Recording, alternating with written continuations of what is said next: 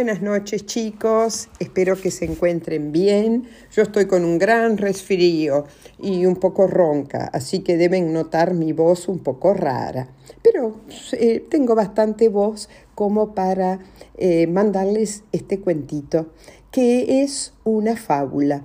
Eh, Ustedes se acuerdan que las fábulas son cuentos cortos de animales y que al final tienen una moraleja o enseñanza.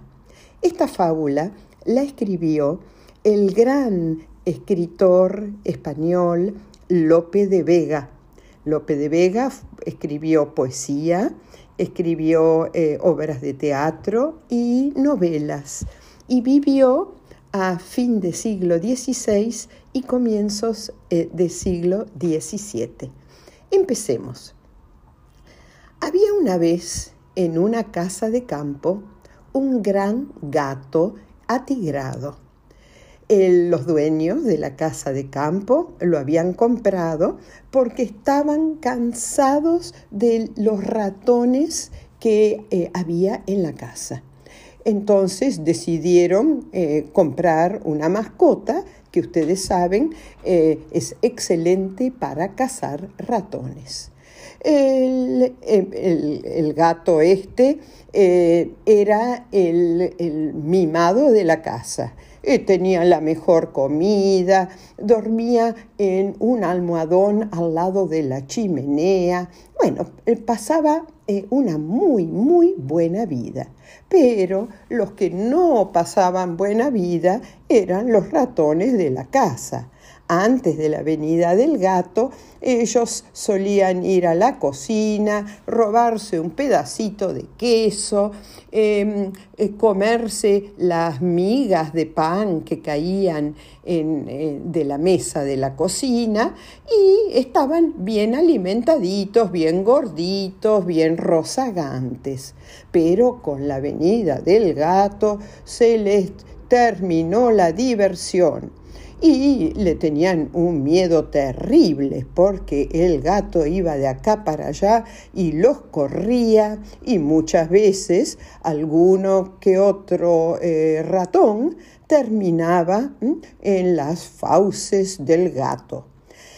Un día, eh, cuando ya la cuestión del gato se estaba poniendo muy complicada, y los pobres ratones cada vez estaban más y más flacos porque tenían mucho miedo de salir mm, de la ratonera, de sus agujeritos, eh, decidieron hacer una gran reunión para ver qué podían hacer con respecto al gato.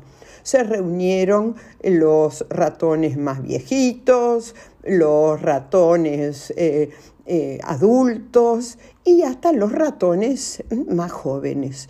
Y todos daban su opinión sobre cómo podían liberarse del gato.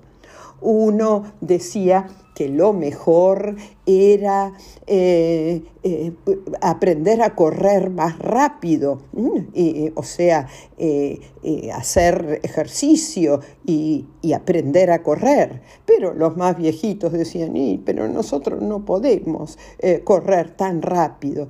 Otros decían, miremos cuando está, esté dormido al lado de la chimenea y uno va a avisar que está eh, durmiendo profundamente. Pero eh, otros, otros ratones decían, no, no, eso no va a andar porque los gatos tienen un eh, muy, muy buen oído. No, no va a andar, nos da mucho miedo, mucho miedo. Bueno, finalmente un gato eh, un gato, un, ratón vino con una magnífica idea.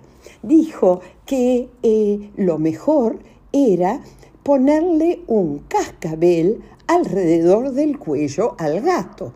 Un cascabel ustedes por ahí saben la palabra, es una pelotita de, de, metal que adentro tiene una bolita que al moverse la pelotita hace ruido.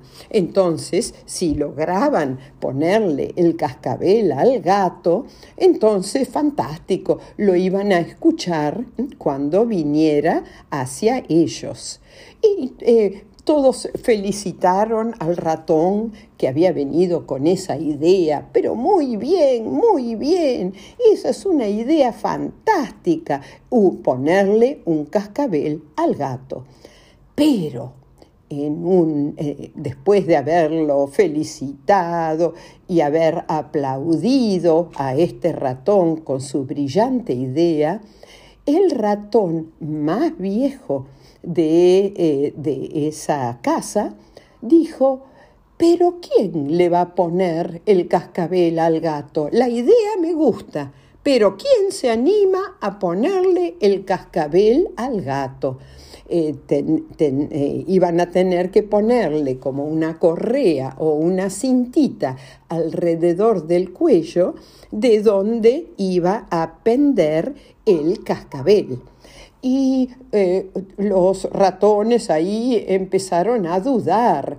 Uno decía, no, no, yo eh, estoy demasiado viejo, no me puedo subir al lobo, al, al lomo del gato y atarle la cinta con el cascabel. No, no, yo no puedo. Otro dijo, yo eh, tengo una patita más corta que la otra, yo no puedo correr mucho y a mí me daría mucho, mucho, mucho miedo que el gato me siguiera. No, no, yo no puedo. Otro dijo que eh, él eh, no tenía fuerza suficiente para subir el cascabel hasta el cuello del el gato. Entonces, al final, eh, decidieron que era una muy, muy buena idea, pero impracticable. O sea, la idea estaba buena, pero ¿cómo iban a hacer para ponerle el famoso cascabel al gato?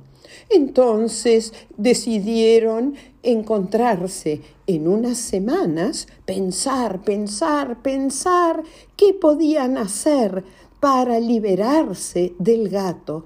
Pero esa primera idea que parecía tan, tan bueno, buena, al final no resultó. Y eh, esa es la moraleja. Es más fácil decir que hacer las cosas. Y a veces uno le da un consejo a una persona y dice, o a un amiguito, y le dice, vos tendrías que hacer esto o aquello pero de, decir las cosas a hacerlas ¿eh? no es tan fácil, muchas veces ¿eh? es enormemente difícil. Y esto es lo que significa eh, la moraleja de este, este cuentito, escrito por el gran Lope de Vega. Y entonces ahora les voy a leer lo que Lope de Vega escribió. Empecemos. Juntáronse los ratones para librarse del gato y después de un largo rato de disputas y opiniones, dijeron que acertarían en ponerle un cascabel, que andando el gato con él, librarse mejor podían.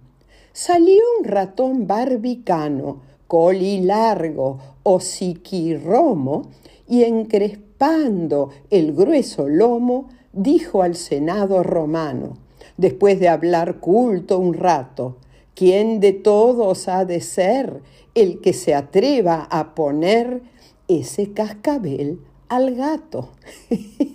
Está muy bueno. Hay unas palabras difíciles. Un ratón barbicano. Barbicano quiere decir con barba blanca. Eh, después, coli largo. Bueno, de cola larga. Y después hay una palabra que yo nunca había visto. Osiquirromo. Quiere decir que tiene el hocico chato o romo Osiqui Romo. Se los voy a leer de vuelta.